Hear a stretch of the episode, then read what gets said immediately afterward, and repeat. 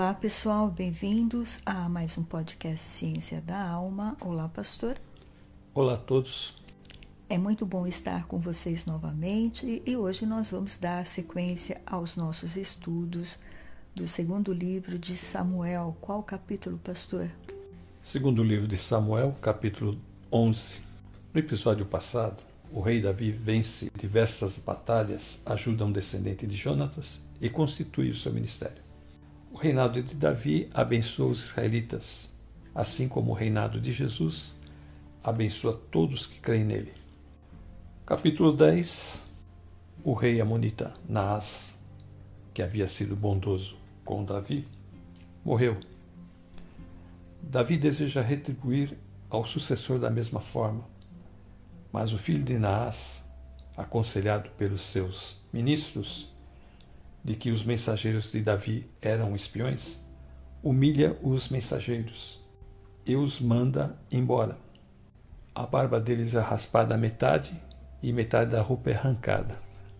Esta atitude de Anum desencadeia uma guerra que os israelitas vencem os exércitos contratados por Anum. Segundo o livro de Samuel, capítulo 11.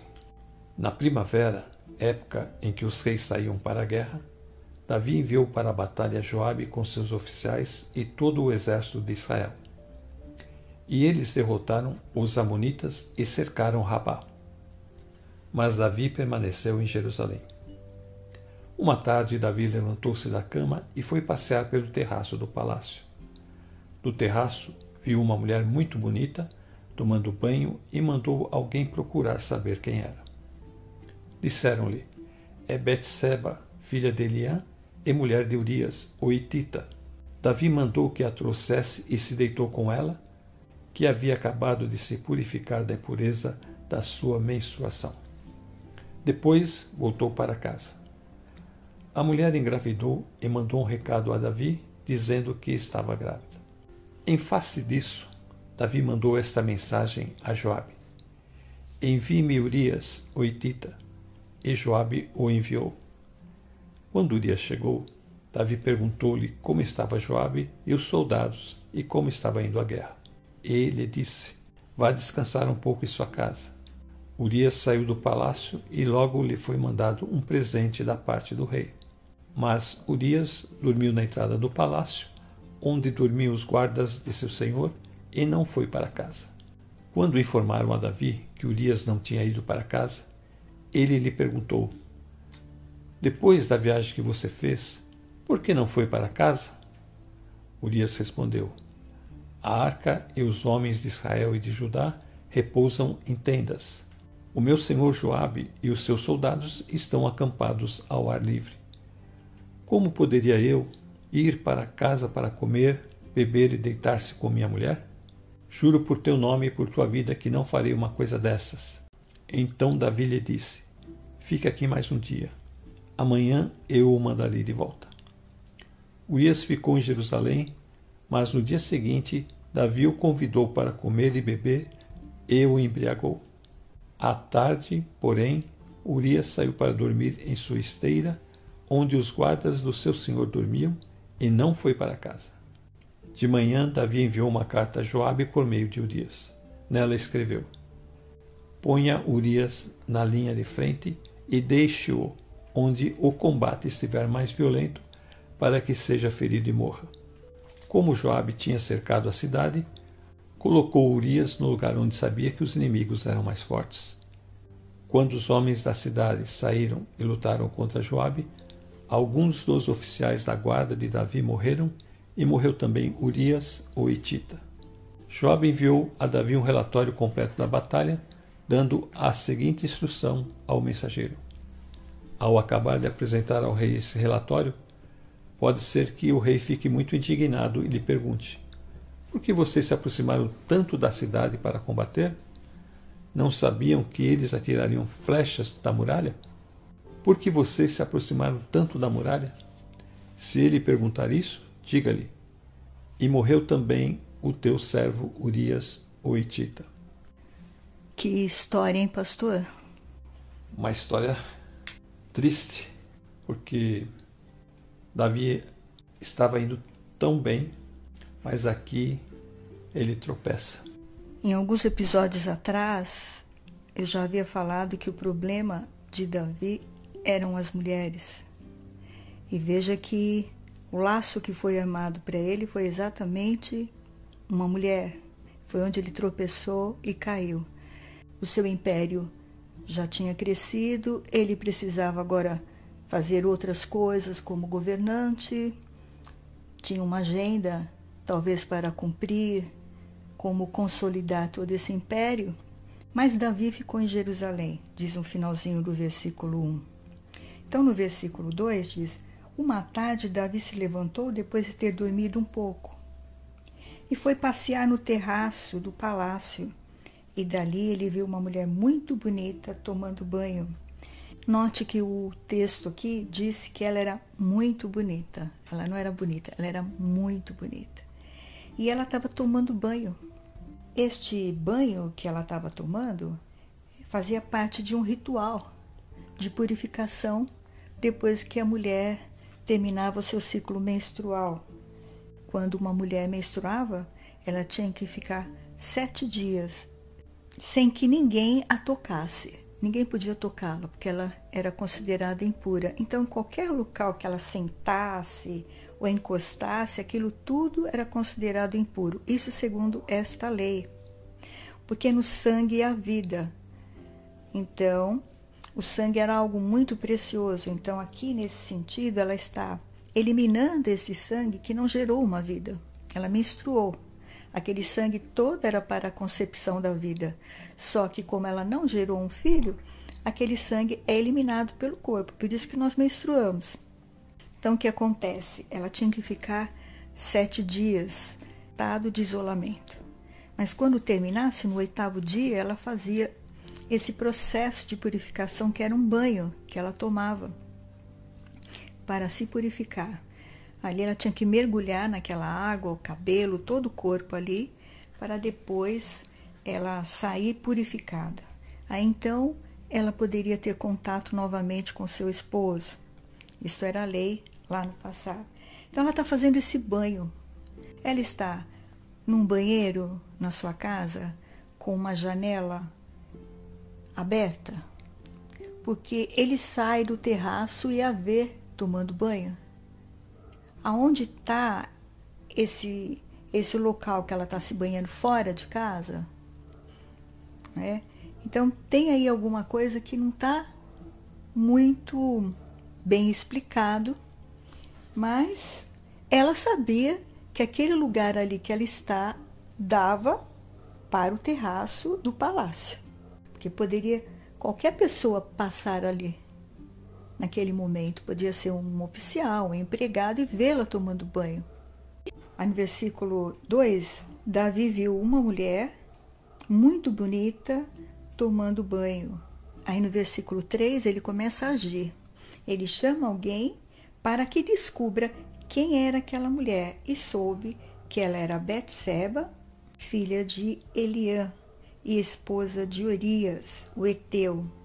Esse Urias não significa exatamente que ele é um eteu. Pode ser que ele tenha uma origem etita, porque os heteus já haviam sido radicados do país há muitos e muitos anos. Então, provavelmente ele não é um eteu. Ele deve ter alguém, algum familiar desta nação. E então eles chamam ele de eteu. Então, o nome Urias significa o Senhor é minha luz, ou em Deus existe luz.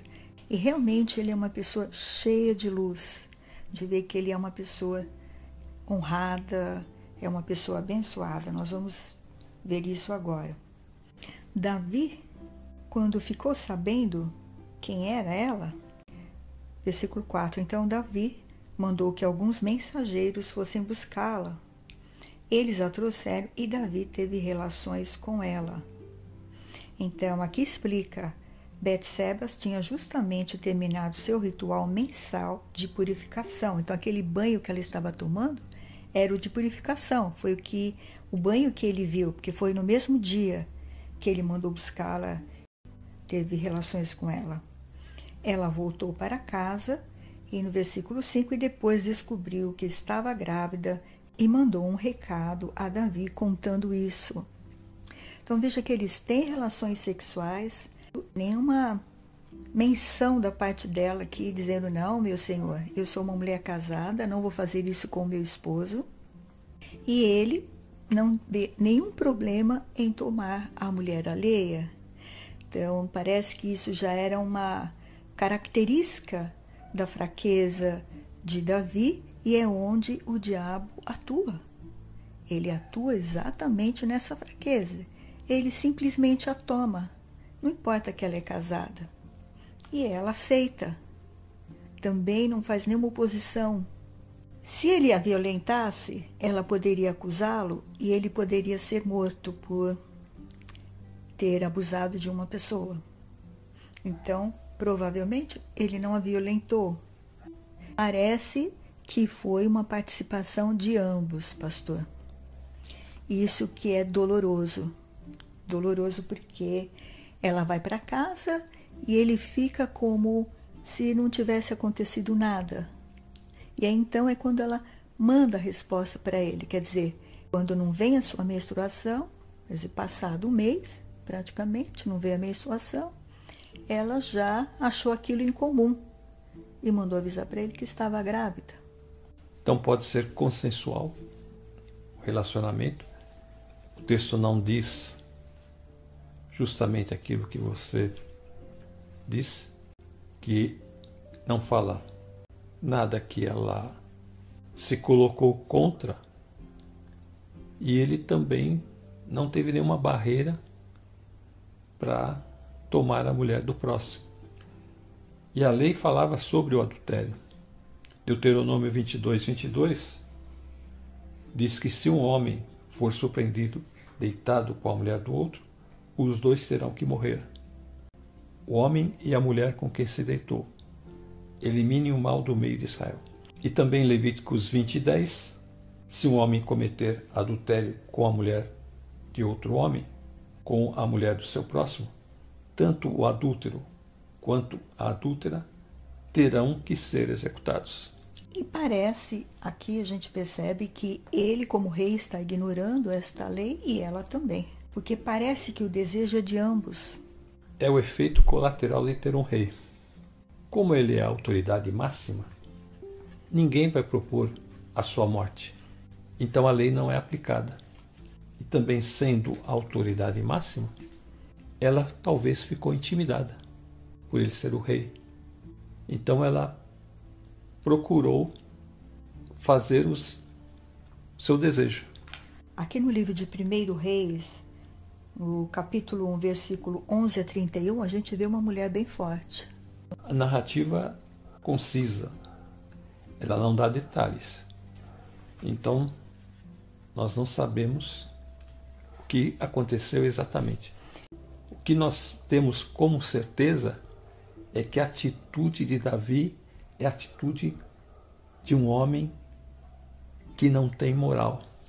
Ele quebra diversas leis do Decálogo, se torna um adúltero e agora aqui para frente a coisa vai só piorando.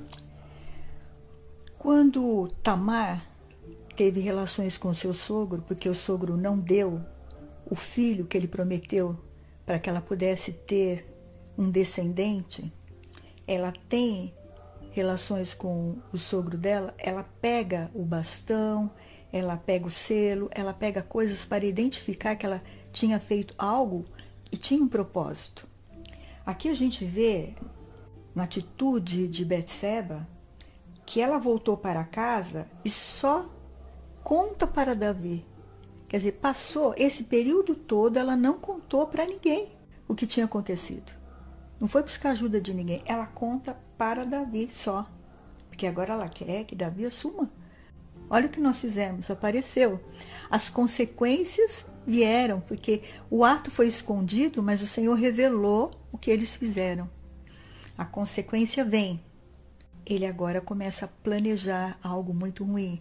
Então aqui nós vemos que quando você abre a porta para o inimigo entrar, que foi o caso que ele abriu a porta, ele viu a mulher, cobiçou a mulher, mandou buscar a mulher, teve relações com ela, Satanás já entrou. E aqui quem está no comando não é o Senhor. É aqui esse espírito imundo que entrou já em Davi, ele está no comando.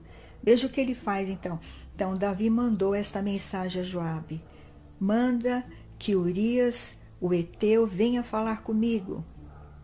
Então ele já manda chamar Urias. Vamos resolver isso. Veja a ação maligna dessa atitude. E Joabe obedeceu. Quando Urias chegou, Davi perguntou a ele se Joabe e as tropas estavam bem e como ele estava indo na guerra. Então, Davi mostra um certo interesse por ele para saber como é que estavam indo as coisas.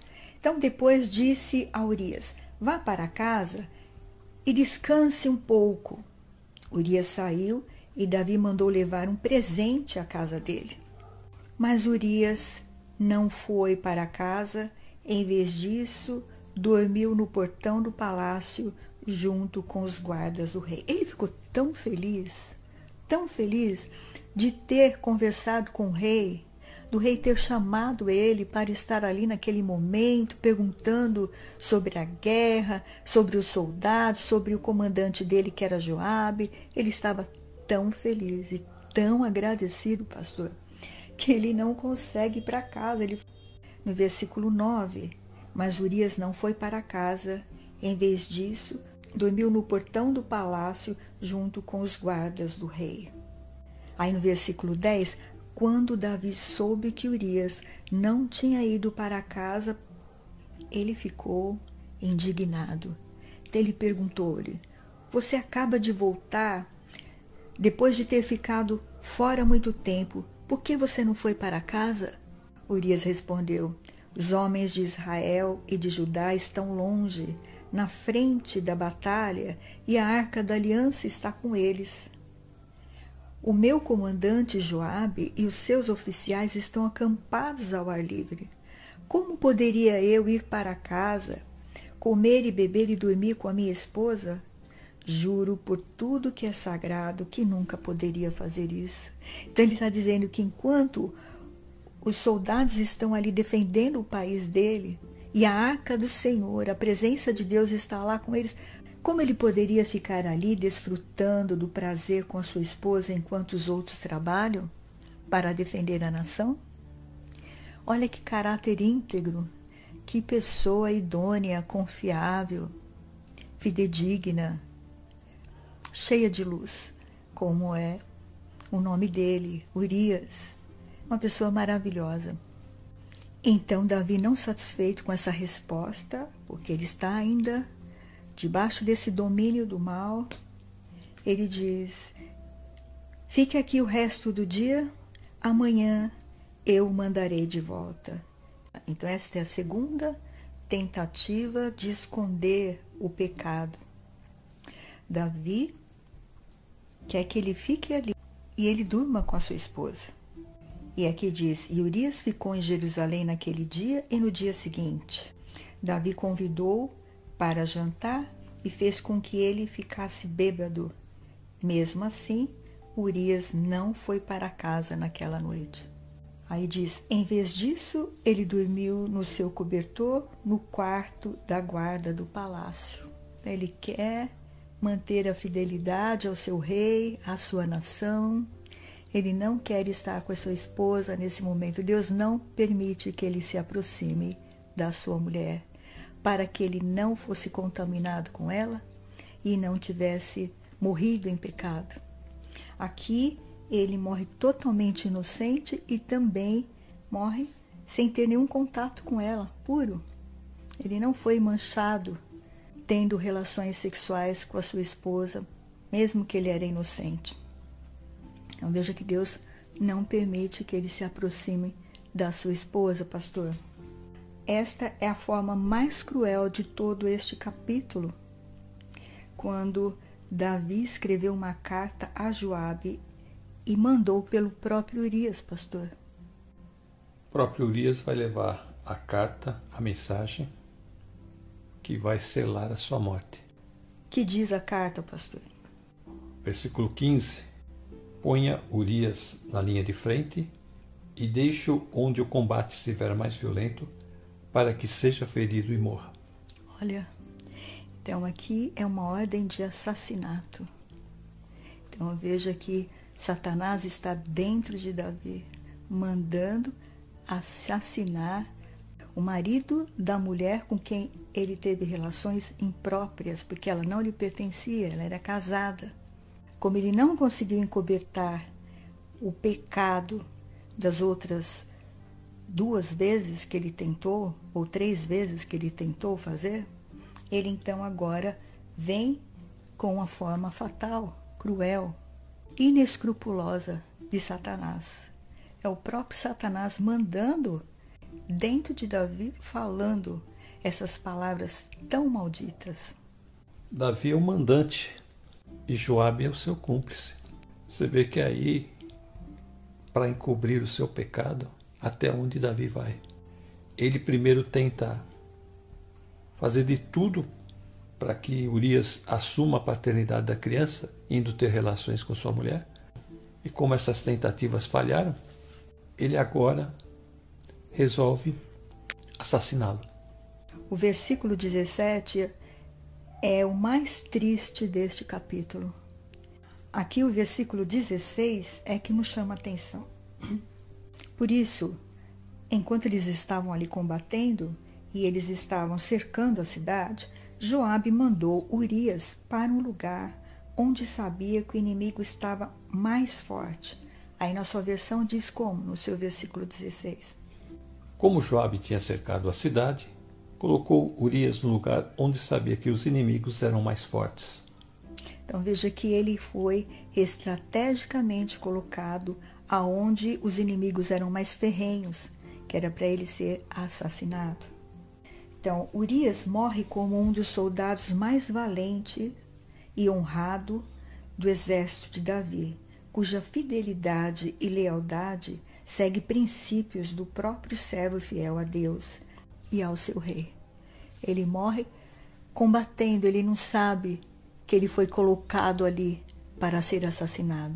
Ele só sabe que ele estava ali para fazer o trabalho dele e ele morre fiel. Como um bom soldado, como o apóstolo Paulo fala, combatendo o bom combate. Ele termina a carreira aqui justo e fiel diante do Senhor, imaculado. E de um marido exemplar. Coisa que Betseba não achou em Davi. Davi não era um marido exemplar. Ele tem várias esposas, várias concubinas, e ele vai ter o período mais terrível da sua história. Filhos da esposa que estão acima dos filhos da concubina, gerando rivalidade, gerando ódio um contra o outro. Isso vai ser a ruína desse reinado. Davi morre perdoado, mas as consequências das suas ações são aí durante toda a vida desses filhos, eles levarão as consequências, netos, tudo por causa dos atos desse avô. A partir do versículo 18, então Joabe envia um relatório. Eles fazem um teatro, falando que ao mensageiro que se Davi se indignar, diga que eles se aproximaram da, da muralha, por que, que eles se aproximaram. Mas o que está no fundo de tudo isso aí é que eles precisavam matar Urias. Então Joabe segue as ordens de Davi e colocam Urias numa posição em que ele estava numa posição frágil, onde o inimigo facilmente poderia matá-lo. Então é um assassinato. Davi é o assassino e Joabe é o seu cúmplice. E ele então manda esse relatório quando o mensageiro chega, ele conta a Davi tudo que Joabe havia mandado falar, dizendo no versículo 23: Eles nos sobrepujaram, saíram contra nós em campo aberto, nós o fizemos retroceder para a porta da cidade, e foi então quando os flecheiros, atirando do alto da muralha, mataram alguns oficiais e também morreu Urias. No versículo 25 diz: Não fique preocupado com isso, pois a espada não escolhe a quem devorar. E então no versículo 26, a mulher de Urias recebe a notícia e ela então chora pelo seu esposo. Por que ela ia chorar por ele se ela é uma traidora, se ela é uma adúltera? Ela deveria chorar pelo seu pecado e por ter perdido, sim, um homem fiel, um homem verdadeiro. Davi mandou que a trouxessem para o palácio. Ela se tornou sua mulher e teve um filho dele. Mas o que Davi fez desagradou ao Senhor. Sem nenhuma dor na consciência, Davi toma Betseba por esposa. Ele tem que fazer isso rápido porque logo ela ia começar a aparecer a gravidez.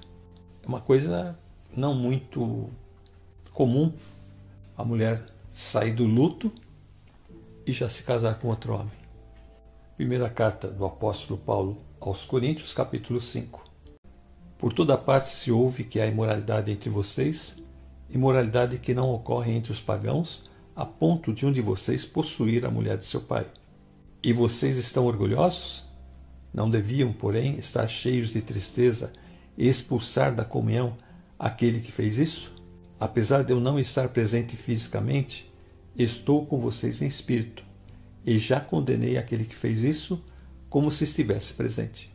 Quando vocês estiverem reunidos em nome do nosso Senhor Jesus, estando eu com vocês em espírito, estando presente também o poder do nosso Senhor Jesus Cristo, entreguem esse homem a Satanás para que o corpo seja destruído e seu espírito seja salvo no dia do Senhor. O servo de Deus que anda na presença de Deus, ele tem autoridade para repreender o mal e tirar o mal de dentro da igreja. Foi o que ele fez aqui. Eu não estou aí presente no corpo e agindo como se eu estivesse aí. Já julguei pela autoridade do nosso Senhor Jesus o homem que está fazendo esta coisa terrível. Quando vocês se reunirem, estarei com vocês em espírito. Então, pelo poder do nosso Senhor Jesus Cristo, que estará presente convosco, entreguem este homem a Satanás, para que o seu corpo seja destruído, mas o seu espírito seja salvo no dia do Senhor. Paulo, representando o próprio Cristo, aqui na igreja do Senhor, está já julgando a atitude dele e condenando a sua carne a Satanás. Por quê?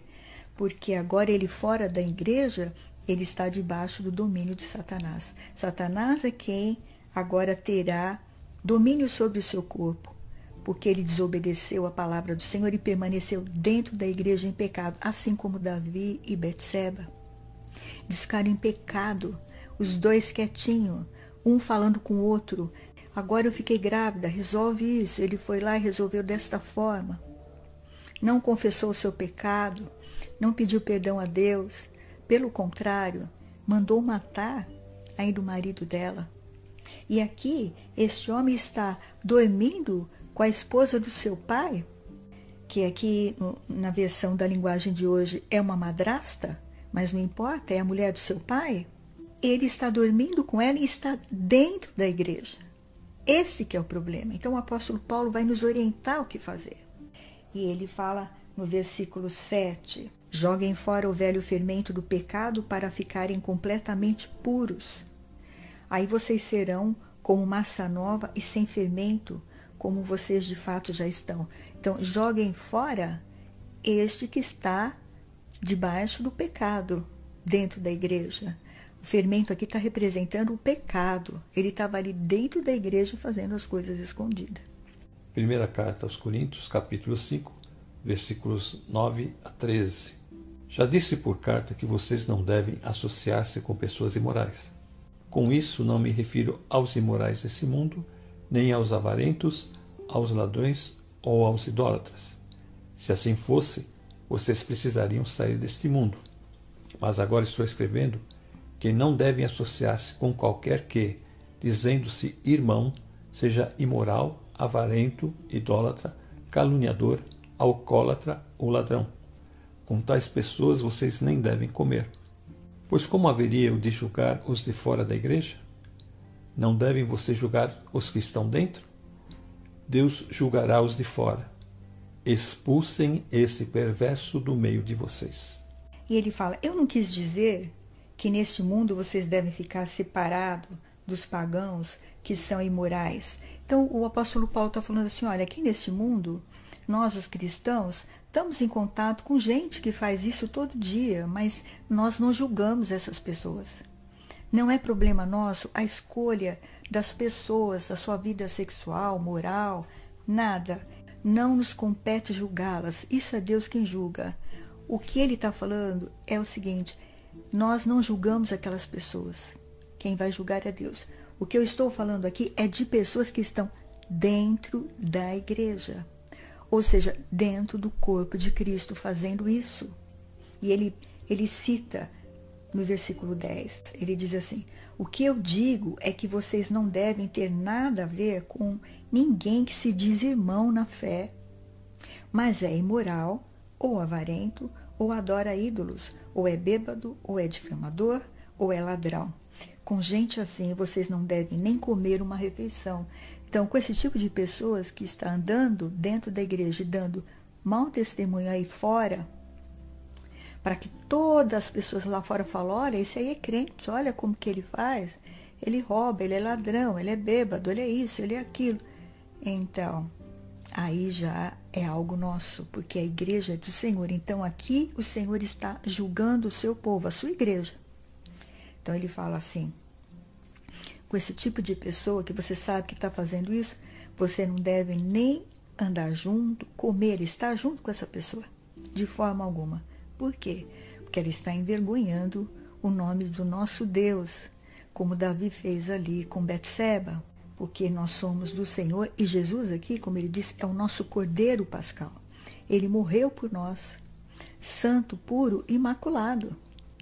E nós estamos agora na igreja dele, que representa o seu corpo. Estamos ali em atividade, trabalhando para que este corpo permaneça vivo, unido ao Senhor. Somos membros do corpo de Cristo. Então, para que este corpo se mantenha vivo, e na presença de Deus, temos que estar santos e não ter atitudes que venham envergonhar o nosso Deus. Você está achando que só porque você está dentro da igreja fazendo coisa errada você vai ter alguma proteção? Aqui diz que não. Se você está dentro da igreja fazendo coisa errada, você já está debaixo do domínio de Satanás. A pessoa se arrepender, porque existem duas maneiras da pessoa se arrepender. Uma é quando ela é o amor, né? O amor a Deus, ela, aquela conversão, ela se entrega a Deus, se arrepende e Deus então faz com que a obra de Cristo transforme a vida daquela pessoa. Seus pecados são perdoados. Depois que a pessoa se torna um servo de Deus, uma serva de Deus, o remédio tem que ser meio amargo. Então Deus permite a dor. Então, através do sofrimento, Deus tenta trazer a pessoa a cair em si mesma e voltar aos caminhos do Senhor. Então, aqui entregar aquele corpo ao sofrimento, porque deixar na mão de Satanás, deixar na mão dos demônios, aquela pessoa só vai ter sofrimento.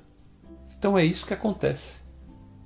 E Davi, sendo o servo do Senhor, quando ele dá vazão à sua carne, e é dominado por demônios, então ele cobiça aquela mulher, ele adultera com aquela mulher, ele tenta esconder o pecado, manda assassinar o seu marido e, por fim, toma aquela mulher por sua esposa, como se nada tivesse acontecido. Davi já tinha diversas esposas e concubinas. Ele não precisava de mais uma esposa. E também, claro que essa notícia vai se espalhar. Ele fez algo planejado e foi até o fim com aquilo. Então Davi vinha bem, ele estava fazendo tudo certo, mas ele não conseguiu vencer o seu maior inimigo, que é o nosso maior inimigo, que é nós mesmos. Essa natureza que está dentro de nós, se ela se manifestar, ela vai trazer muitos problemas e sofrimento. O versículo 12 e o versículo 13, aqui na linguagem de hoje, diz assim: Afinal de contas, eu não tenho direito de julgar os que não são cristãos. Deus o julgará. Mas será que vocês não devem julgar os seus irmãos na fé? Aí ele fala, ele está fazendo uma pergunta, e já aqui ele dá uma ordem, como dizem as Escrituras Sagradas: expulsem do meio de vocês este homem imoral. Então veja, nós não precisamos perder tempo com o que está acontecendo no mundo, com as escolhas das pessoas. Isso não pertence a nós. Cada um vai dar conta da sua escolha para Deus tanto dentro da igreja como fora da igreja. Só que aqui, dentro da igreja, é muito mais sério as coisas. Porque aqui tem a ver com a idoneidade de Cristo. Nós estamos manchando a idoneidade do nosso Senhor, a sua santidade, a sua justiça, tudo que ele fez por nós, derramando seu sangue precioso ali na cruz. E agora aqui, o apóstolo Paulo toma conhecimento disso, que alguém traz a questão para o apóstolo Paulo, o apóstolo Paulo imediatamente aplica a lei de Deus. Então, dentro do corpo de Cristo, se alguém está em adultério, fazendo coisas erradas, roubando, matando, qualquer coisa, e ele não quer se arrepender, não quer deixar o mau caminho, ele é excluído. Se uma pessoa quer fazer coisas erradas, então a igreja não é o lugar bom para ela estar. Porque ali está o nome do nosso Deus. E Deus não vai aceitar que você manche o nome dele. Ele vai te entregar para Satanás, como aconteceu aqui com esta pessoa. São os demônios usando os desejos deles ali, que eles cobiçaram. A partir do momento que eles cobiçaram e deram vazão aos seus desejos, o diabo já dominou. Mas na questão da imoralidade sexual, Paulo, na carta aos Efésios, capítulo 5, verso 3, ele deixa bem claro: Entre vocês não deve haver nem sequer menção de imoralidade sexual, como também de nenhuma espécie de impureza e de cobiça, pois essas coisas não são próprias para os santos. Não deveria haver nem menção da imoralidade, quanto mais um ato imoral como esse que está tendo na igreja de Coríntios. Aqui o apóstolo Paulo ele se levanta com a autoridade que Deus lhe dá, esta autoridade que não havia ali para barrar Davi, já que ele era a autoridade máxima do país. Aqui o apóstolo Paulo ele vai falar bem claro: retire essa pessoa do meio de vocês, agora, já. Não esperem mais nada porque uma pessoa desse tipo pode levar muitos ao pecado. Então ele estava muito preocupado com a igreja de Corinto e ele toma providências rápidas e urgentes. Não deixou para depois não e foi bem firme. Isso é um alerta para os líderes das igrejas. Eles precisam ser corajosos, tomar atitudes contra pessoas. Podem ser pessoas influentes na igreja. Mas não é porque é influente que essa pessoa não deve também ser mandada embora. Qualquer que seja a pessoa, ela deve ser retirada do meio do povo de Deus. Se um pouquinho de fermento, se você deixa uma coisinha hoje, vai tolerando, mais um pouquinho amanhã, é o que ele fala aqui, é aqui na carta que um pouco de fermento ele leveda toda a massa. Então quer dizer, um pouquinho de pecado que entra na igreja destrói todo o corpo, todo o corpo fica contaminado, porque levedou toda a massa, entrou o pecado e contamina todo aquele corpo, contamina o pastor, contamina os líderes, contamina os membros. Então a pessoa não tem noção do que é o pecado segundo o prisma do Espírito de Deus o olhar do Espírito de Deus, ele contamina tudo, tudo. Então, hoje a Igreja de Cristo está longe do Senhor, está afastada, porque ela é permissiva, vai entrando e vai ficando sem correção, e as pessoas não têm temor. E elas continuam praticando o pecado e habitando dentro da igreja. Então, o que acontece é isso. Todo o corpo está levedado, a massa está toda contaminada e o Espírito Santo não pode agir. Não entristeçais o Espírito Santo de Deus. Se o Espírito Santo de Deus não pode agir naquela igreja, o pecado vai deitar e rolar ali, porque quem está agindo é outro espírito. Não é o Espírito do Senhor, é o Espírito da carne, aquele exatamente que é inimigo de Deus, que atua debaixo do domínio de Satanás. Então, quem está atuando na igreja que é tolerante ao pecado e não está repreendendo ato, está permitindo que a igreja seja dominada por Satanás. Ali estão todos debaixo da mesma levedura, todos debaixo da mesma massa, porque o pecado está dominando. Ele fala assim: nós não temos direito, afinal de contas, eu não tenho direito de julgar os que não são cristãos. Deus os julgará. Mas será que vocês não devem julgar os seus irmãos na fé?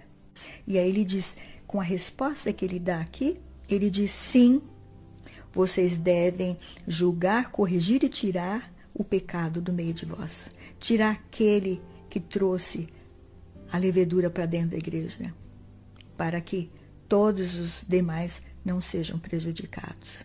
Para estarmos com Cristo, temos que estar consagrados a Ele literalmente de corpo, alma e espírito. Tudo para o Senhor. O Senhor não quer só um pedacinho de nós, Ele quer tudo de nós servindo a Ele. E o remédio? Paulo fala em Galatas 6:1. Irmãos, se alguém for surpreendido em algum pecado, vocês que são espirituais devem restaurá-lo com mansidão. Cuide-se, porém, cada um para que também não seja tentado. Então, a disciplina na igreja, primeira coisa, separar essa pessoa do corpo. Ela tem que ser separada. E depois tentar a restauração com mansidão. Mas, Paulo aqui adverte: cuide-se, porém, cada um para que também não seja tentado. E aqui os versículos 3 e 4. Se alguém se considera alguma coisa, não sendo nada, engana-se a si mesmo.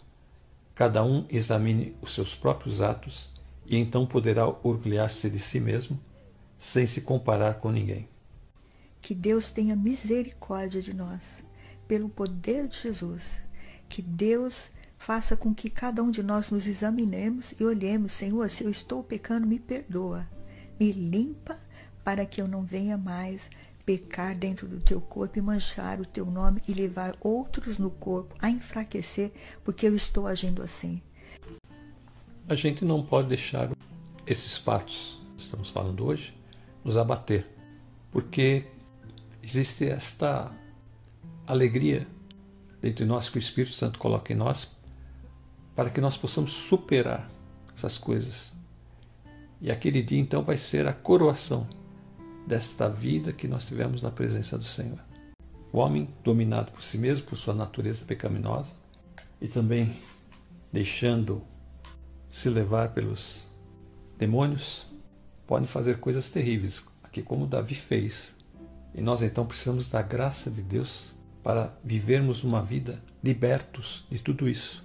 E é através da oração, da leitura da palavra, da meditação na palavra e na confiança daquilo que Jesus fez na cruz e da ajuda do Espírito Santo, nós podemos vencer. Vamos encerrar? Amém. O pastor ora. Amém. Deus e Pai do nosso Senhor Jesus Cristo, nós te louvamos, te agradecemos por esta palavra. É um momento difícil na vida de Davi e também é um momento difícil nas nossas vidas quando nós pecamos e nos afastamos do Senhor. Mas nós te pedimos, Senhor, que o Senhor nos ajude a nos separar do pecado. Que nós possamos, Senhor, se fortalecer na graça do Senhor Jesus, através da palavra, através da oração, através da ajuda do Teu Santo Espírito, nós possamos nos consagrar ao Senhor para termos uma vida bonita na Tua presença. Que o Senhor nos ajude e nos guarde e nos livre de todo mal. Também, Senhor, te pedimos por aqueles que estão enfermos, por aqueles que estão, Senhor, dominados por demônios e aqueles que estão orando conosco também, Pai. Te pedimos, Senhor, supre, Senhor, as necessidades de todas essas pessoas, fazendo com que eles, Pai, possam buscar também a tua presença, confessando os seus pecados, deixando o pecado, se consagrando ao Senhor, para que eles tenham uma vida bonita na tua presença, uma vida que dê frutos para o teu reino. Todas essas bênçãos nós te pedimos em nome do teu filho Jesus e te agradecemos. Amém. Quero me despedir dizendo fiquem com Deus e até a próxima. Quero também dizer que gostaríamos muito de ouvir o seu comentário sobre estes estudos. Eu também já vou me despedindo. Fiquem todos na paz do Senhor Jesus e até a próxima.